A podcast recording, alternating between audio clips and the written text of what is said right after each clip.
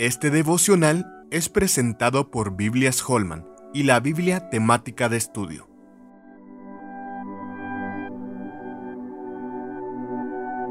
Apóstol a los gentiles. Por quien recibimos la gracia y el apostolado para la obediencia a la fe en todas las naciones por amor de su nombre.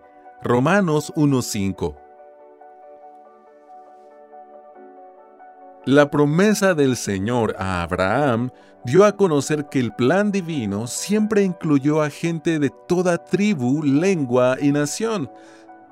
Sin embargo, es evidente en la historia del Antiguo Testamento y en parte de la historia del Nuevo Testamento que Dios levantó a Israel como un pueblo escogido a través del cual vendría el Mesías. En ese sentido, Palestina se convirtió en el centro geográfico de la obra divina durante muchos años. Esto llevó a los israelitas a pensar que poseían una relación exclusiva con Dios solo por una razón étnica. Cuando se llega al libro de Hechos, se observa cuán difícil fue para los creyentes de una iglesia recién formada aceptar a los no judíos dentro de su comunidad. En esos momentos, se introduce un personaje central, el apóstol Pablo.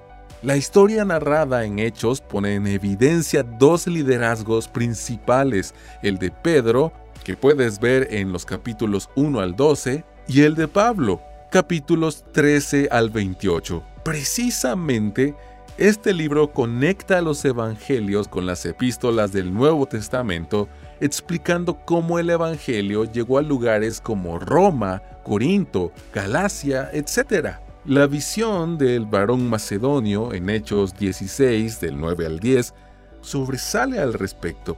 Pablo sabía que era su responsabilidad anunciar el Evangelio entre los gentiles. Al final del libro, cuando hace su defensa ante Agripa, cita las palabras del Señor cuando se le apareció camino a Damasco y le instruyó que predicara entre los no judíos. Por tanto, su recorrido por las regiones gentiles fue un acto de obediencia a Dios.